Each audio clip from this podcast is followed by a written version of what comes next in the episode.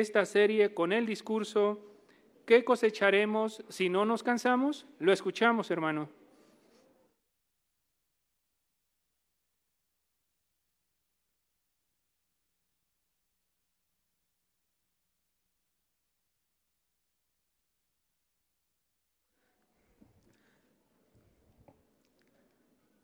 ¿Se acuerdan que mencionamos al inicio de esta asamblea que al final íbamos a decir gracias Jehová? Y verdad que sí, ¿no? Le damos las gracias a Jehová porque lo que hemos repasado en este día nos ha hecho pensar en qué cosas queremos evitar y en qué cosas queremos sembrar. Y ha grabado en nuestra mente que lo que sembremos vamos a cosechar. Es interesante que en la enciclopedia Perspicacia, en el tomo 2, en la página 986, párrafo 11, eh, la Biblia usa la expresión siembra o ciega de tal manera que uno pueda visualizar lo que uno puede esperar si uno siembra cosas buenas. Y, y, realmente esta asamblea ha tratado de hacernos eso, ¿no? De tratar de visualizar qué cosas vamos a recibir dependiendo de lo que estemos sembrando.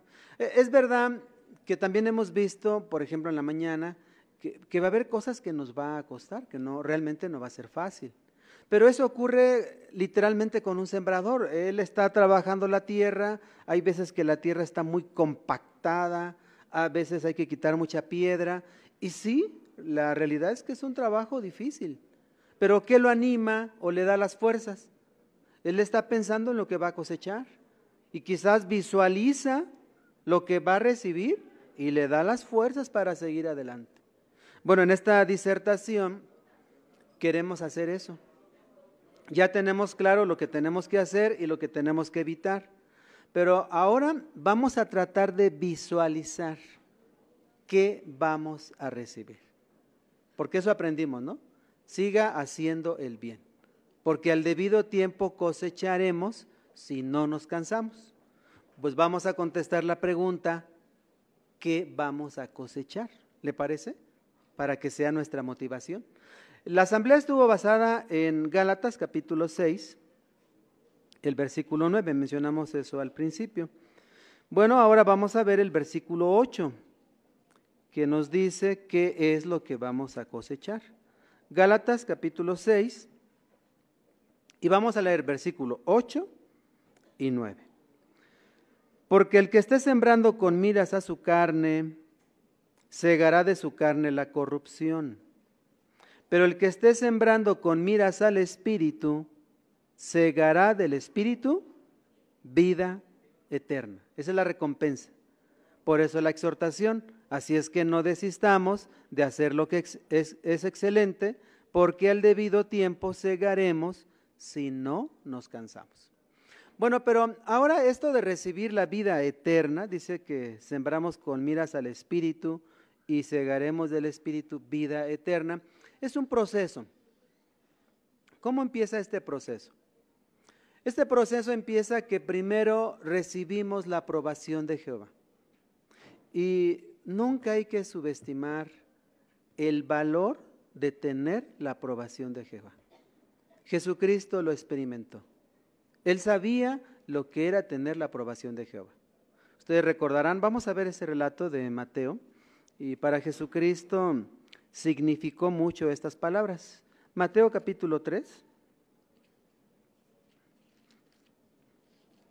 versículo 17. Pero antes de leerlo, vamos a meditar un poquito en este texto. Recuerden que cuando Jesucristo estuvo en el cielo, Él conocía muchas de las profecías que tenían que cumplirse con él. Ahora Jesucristo viene a la tierra, se cría con un matrimonio muy sencillo, José y María. Claro, personas muy espirituales y seguramente como hemos aprendido en la asamblea, personas que les gustaba o no se rendían de hacer lo que es bueno.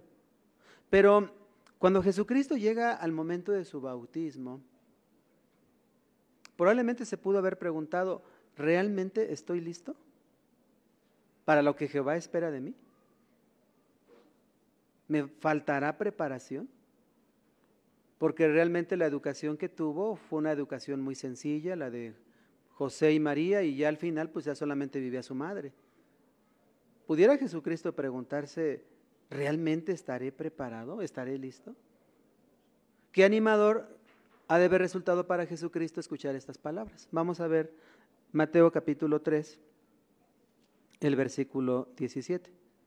Mire, también hubo una voz desde el cielo que decía, este es mi Hijo el amado, a quien he aprobado.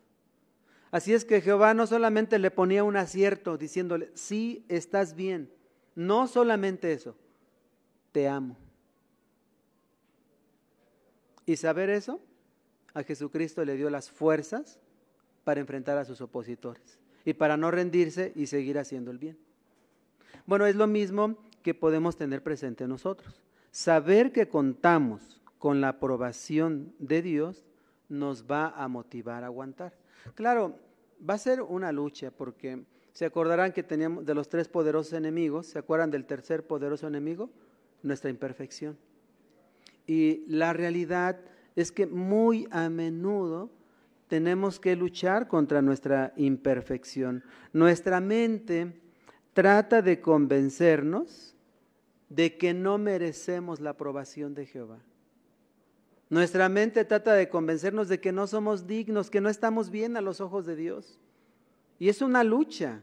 Eh, por ejemplo, en el caso de los hermanos que ya les ha llegado la edad avanzada, y, usted compara, hermanos, su, actividad de su juventud, cuando usted participaba en el servicio del campo y que tenía mañanas completas de predicación, o que se iba a otros territorios, o días plenos de servicio y, usted recuerda esos momentos y le hace sentirse alegre, pero ahora la salud no le permite hacer como usted quiere.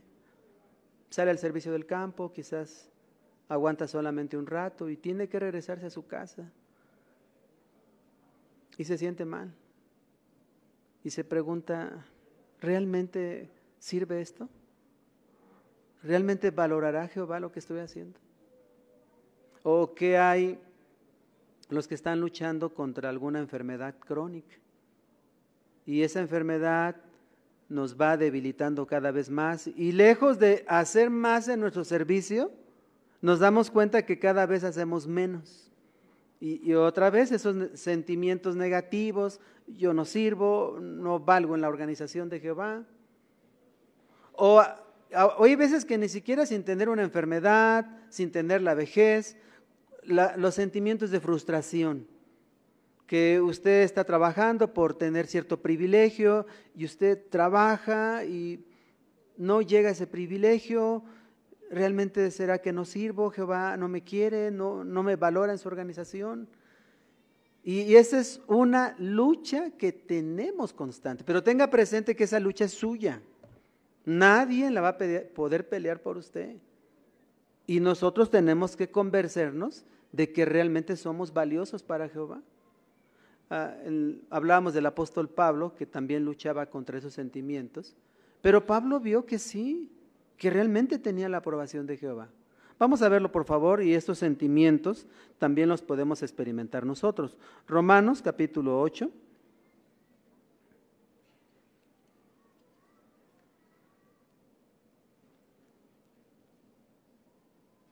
Y vamos del versículo, en el, del versículo 31 al 39, viene esa consideración que habla Pablo de que qué nos va a separar del amor del Padre. Pero miren, vamos a dirigir nuestra atención solamente a algunos versículos. Veamos el versículo 34. ¿Quién es el que condenará? Cristo Jesús es aquel que murió, sí, más bien aquel que fue levantado de entre los muertos que está a la diestra de Dios, que también aboga por nosotros. Jesucristo es muy diferente a nuestra mente. Mientras que nuestra mente nos condena y nos dice que no servimos, que no somos valiosos, Jesucristo hace todo lo contrario. Él está abogando a Jehová por nosotros. ¿Se puede usted imaginar a Jesucristo abogando a Jehová por nosotros? Él lo entendía muy bien. porque lo, lo vivió con sus apóstoles. ¿Cuántas veces Jesucristo habló con ellos sobre el asunto de la humildad? ¿Y no es verdad que les tuvo paciencia? ¿Los desechó? No. Imagínense, y los apóstoles recibieron la instrucción de Jesús. Bueno, con más razón podemos tener la confianza de Jesús aboga por nosotros. Veamos otra expresión de este mismo libro de los, la carta a los romanos. Y ahora veamos el versículo 37. 8, 37. Al contrario, en todas las cosas estamos saliendo victoriosos mediante aquel que nos amó. Y así es. Y el, el, que estemos aquí presentes en la asamblea, el que asistamos a las reuniones, el que salga usted al servicio del campo o a dar un estudio, no importa cuánto tiempo salga usted, esa es una victoria. ¿Por qué? Porque no hemos dejado de hacer el bien. Recuerde, Satanás quiere que dejemos de hacer el bien. Cuando nosotros hacemos eso poquito, ganamos, porque no ha ganado él. Seguimos haciendo el bien. Así es que como dice la carta a los romanos, hay que vencer el mal con el bien. ¿Y cuál es el mejor bien que podemos hacer ahora? Predicar las buenas nuevas, lo que usted pueda, pero como aprendimos, de corazón. ¿Cuál va a ser el resultado si seguimos sembrando con miras al Espíritu? Bueno, dice Gálatas que sembraremos del Espíritu o segaremos vida eterna. Esta expresión que aparece aquí segaremos del Espíritu. En la Biblia la expresión Espíritu puede tener varias aplicaciones. Se puede referir a un ángel o también puede recibirse, referirse al Espíritu Santo, a la fuerza poderosa de Jehová. Cuando dice aquí el Espíritu, se refiere a la fuerza o la fuerza poderosa de Jehová. ¿Qué quiere decir esto? Que gracias al Espíritu vamos a tener vida eterna. Ese espíritu nos va a hacer vivir un día, dos días, tres días, mil días, vida eterna. Va a ser la acción del espíritu de Jehová. Bueno, eso es lo que vamos a cegar. Pero, ¿saben? Eh, hay situaciones que estamos viviendo en este tiempo que no las podemos cambiar. Y así como el sembrador está pensando en lo que va a recibir, hay cosas que ya podemos nosotros meditar. Y vamos a hacer e-, ese análisis. Vamos a ver qué cosas ya estamos cosechando ahora y después vamos a hacer un análisis de qué cosas vamos a cosechar en el futuro. Hablemos de las cosas que cosechamos ahora. Son varias. Una de las cosas que cosechamos ahora es que gracias al sacrificio de nuestro Señor Jesucristo, es posible que tengamos una buena relación con Jehová. Vamos a verlo, por favor, en la primera carta de Juan, en su capítulo número 4.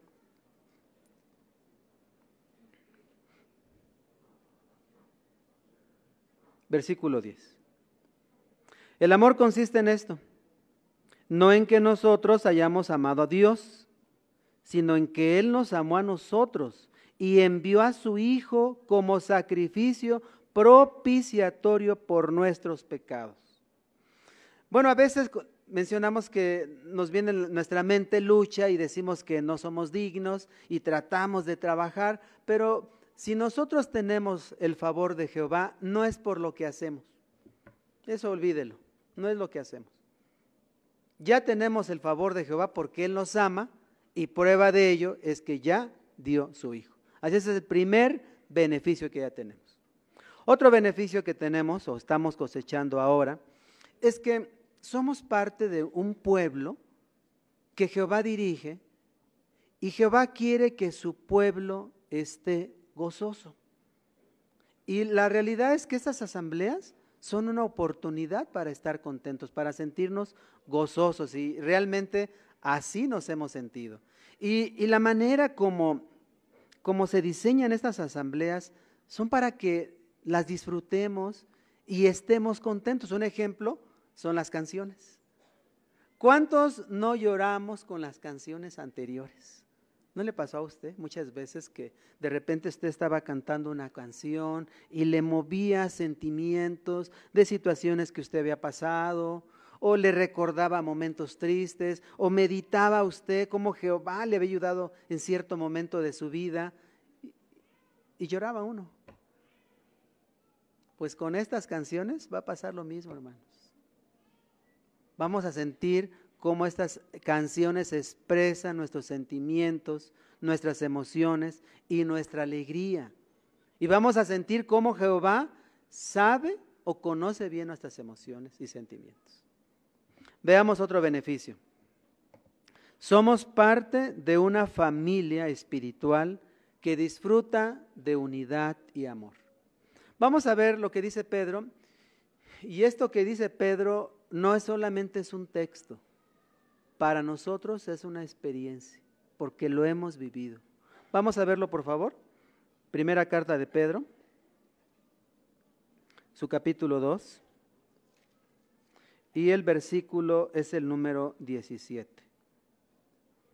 Honren a hombres de toda clase, tengan amor a toda la asociación de hermanos, estén en temor de Dios, den honra al rey. Podemos decir que hemos vivido esta expresión, tengan amor a toda la asociación de hermanos. Y recientemente hemos tenido la oportunidad de ver el amor de nuestros hermanos. ahora este martes 19 de septiembre pasamos por una experiencia muy difícil, ¿no? Con lo del sismo, ¿no? Y la realidad es que a todos, a todos nos asustó. Y así quedamos. A veces escuchamos un ruido y hasta nos tiemblan las piernitas, ¿no? Ya nos quedó el sismo en nuestro cuerpo. Pero bueno, quiero decirles que entre las buenas noticias que les podemos dar, eh, aquí en el circuito, en la sección A y en la sección B, no, ninguno de nuestros hermanos perdió la vida. Así es que son cosas que nos ponen tranquilos. Pero sí, la realidad, algunos fueron afectados en sus bienes, pero a veces estas situaciones son oportunidades para ver el amor de nuestros hermanos un anciano de congregación de su trabajo, el día del temblor se fue a la reunión. Ya al final de la reunión se fue con su familia a su casa y fue a revisar su casa y se, se encuentra que aunque la recámara está cuarteada. Al otro día ya no fue a trabajar y empieza a hacer las reparaciones en su casa. Eh, recuerdo el esposo de una hermana, él, todavía no es testigo de Jehová, ya estaba listo ahí para trabajar en la casa del hermano y llegaron más miembros de la congregación, hermanos de otras congregaciones, hermanas que llevaron alimentos. ¿Cómo creen ustedes que se sintió esta familia? Uno siente, ¿no? El amor de nuestros hermanos. ¿Qué cosas, no? Lo que a veces son momentos difíciles, de repente son oportunidades que Jehová nos dice, no estás solo. Mira, aquí está tu familia. Son de las cosas que estamos cosechando ahora. Otra de las cosas que también cosechamos en este tiempo es que cuando estamos sembrando con miras al Espíritu, nos estamos vistiendo de la nueva personalidad. Y también tenemos la oportunidad de relacionarnos con otros que se están vistiendo de la nueva personalidad. El día de ayer una hermana me comentaba que un estudiante que, que ella empezó el estudio, pero ya después ya no lo no vio ella, Dice, ahora me entero que llegó a una congregación vecina. Es graduado de la escuela de evangelizadores y hasta es anciano de congregación. ¿Cómo nos sentimos? Nos sentimos contentos cuando vemos el progreso de estas personas. Y algo que le agradecemos mucho al esclavo fiel y discreto es el, la, pues la página o, o el canal que tenemos, JW Broadcasting porque gracias a esta herramienta de la organización nos ha acercado a hermanos de muchas partes de la tierra. ¿No, ha sentido usted eso? Claro, hay algunos que conocemos como el caso de este hermano José Luis Ayala, ¿no? La experiencia, esta es mi esperanza, del hermano que, que, este, primero era sordo, después perdió la vista, algunos tenemos el privilegio de conocerlos, pero nos ha acercado a otros hermanos de otros países.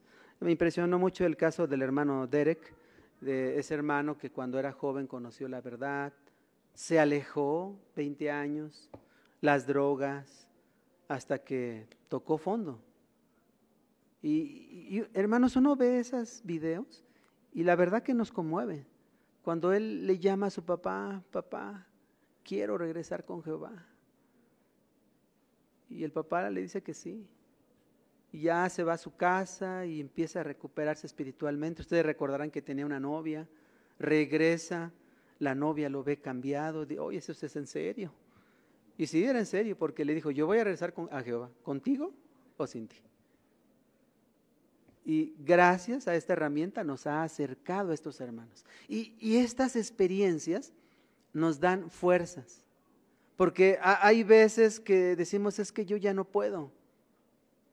Pero cuando vemos las circunstancias de ellos, circunstancias más difíciles, y que salieron adelante, pero no por ellos, porque Jehová los ayudó, entonces nos da la confianza de que Jehová también nos va a ayudar a nosotros.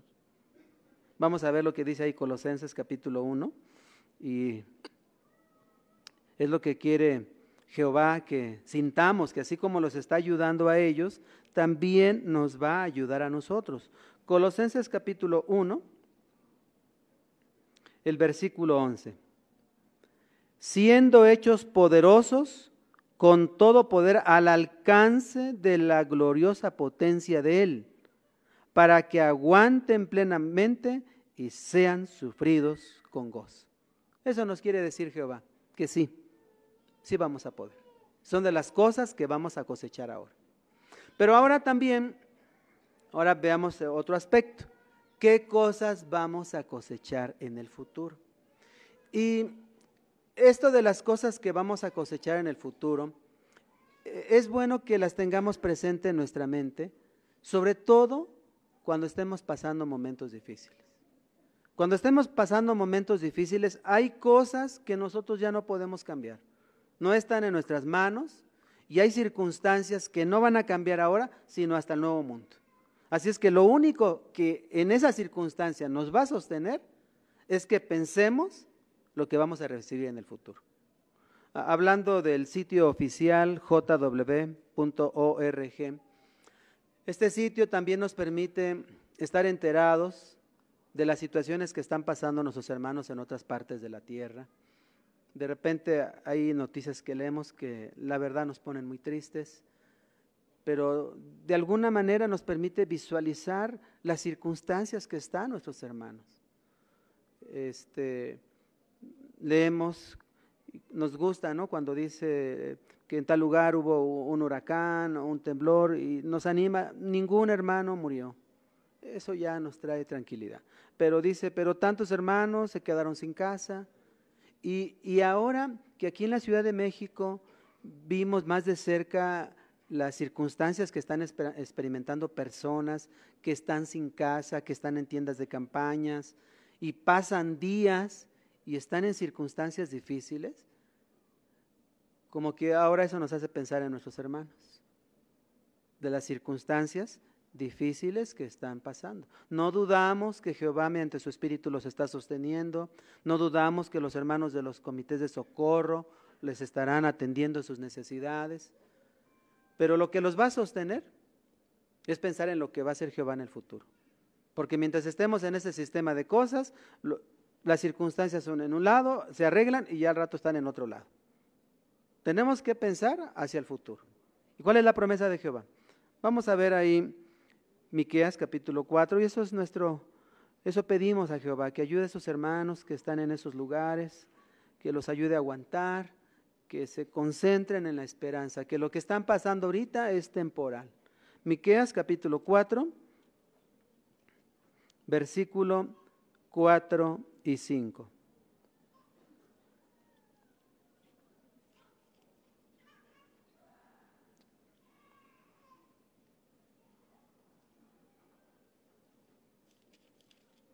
¿Ya lo tienen? Miqueas 4, versículos 4 y 5 y realmente se sentarán cada uno debajo de su vid y debajo de su higuera.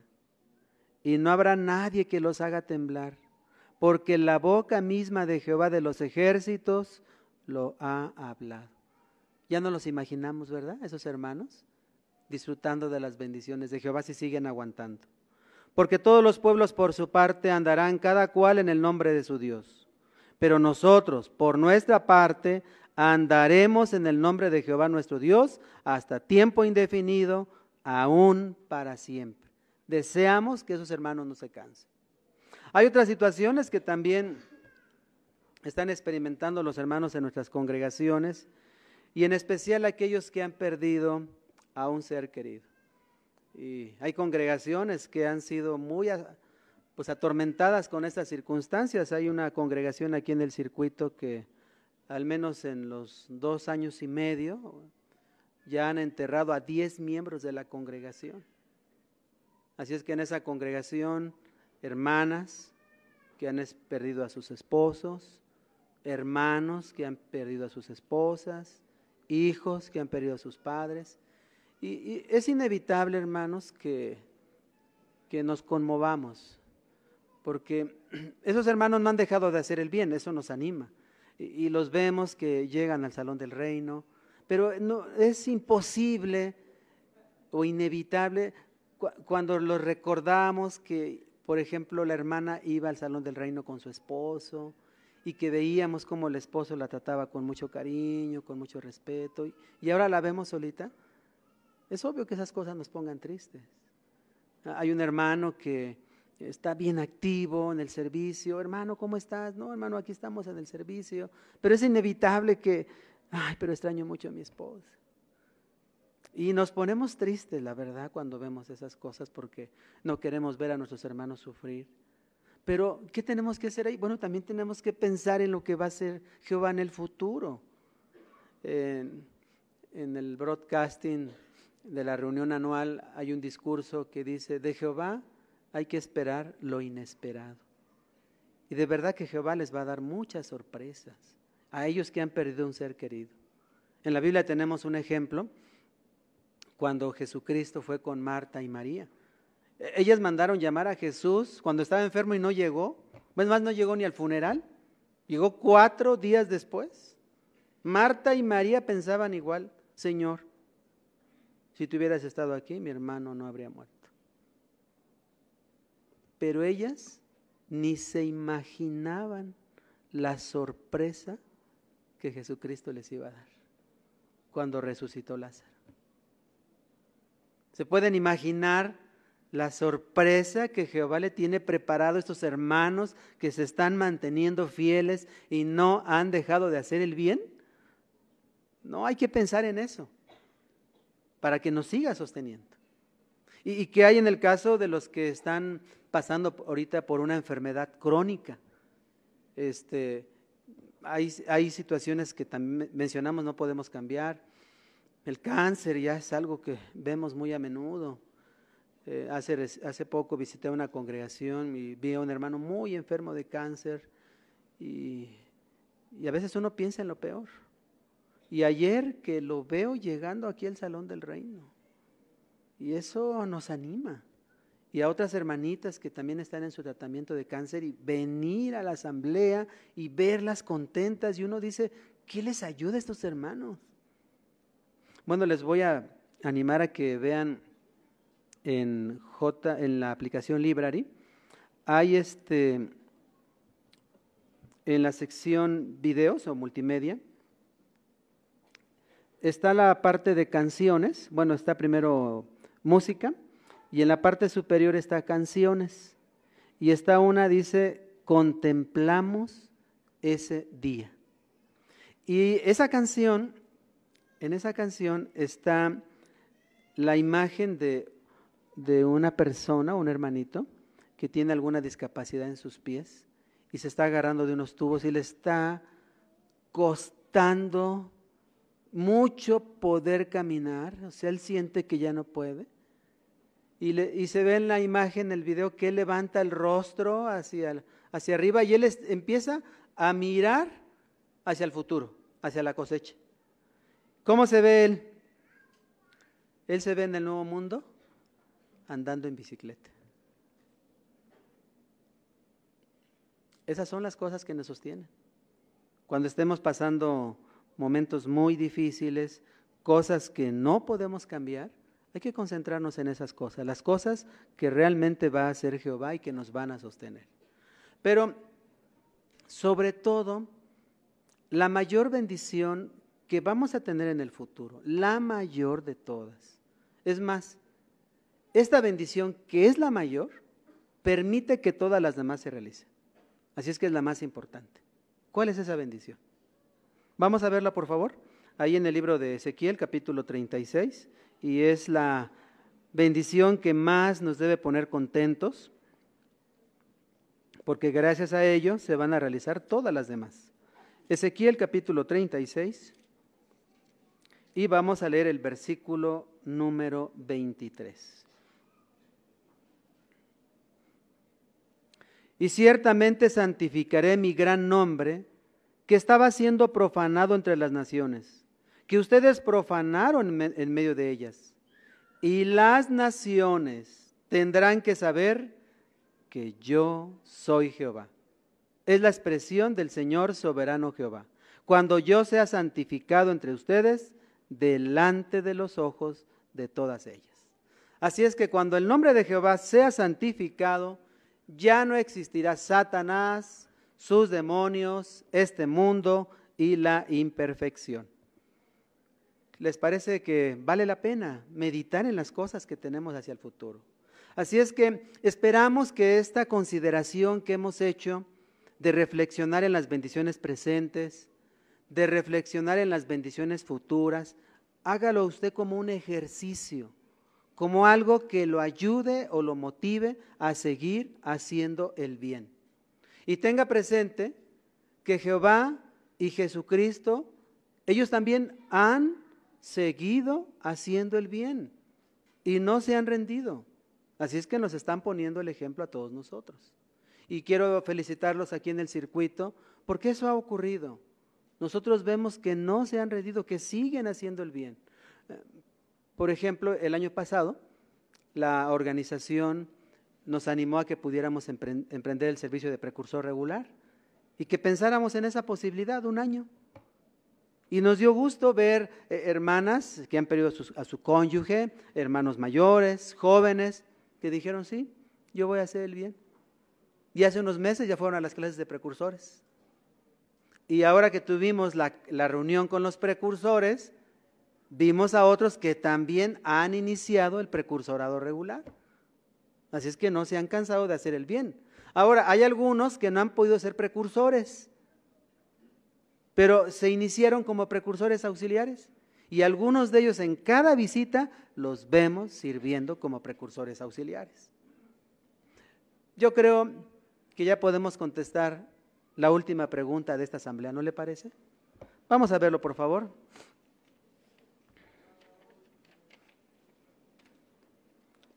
La última pregunta dice, ¿qué cosecharemos si no nos cansamos? De acuerdo con Gálatas 6:9, cosecharemos grandes bendiciones, tanto ahora como en el futuro. Entre estas bendiciones está recibir la aprobación de Jehová, y ver que su nombre sea completamente santificado. Así es que sinceramente deseamos que esta asamblea haya cumplido su objetivo y que al regresar usted a su casa vaya resuelto con esto. No se rinda, siga haciendo el bien.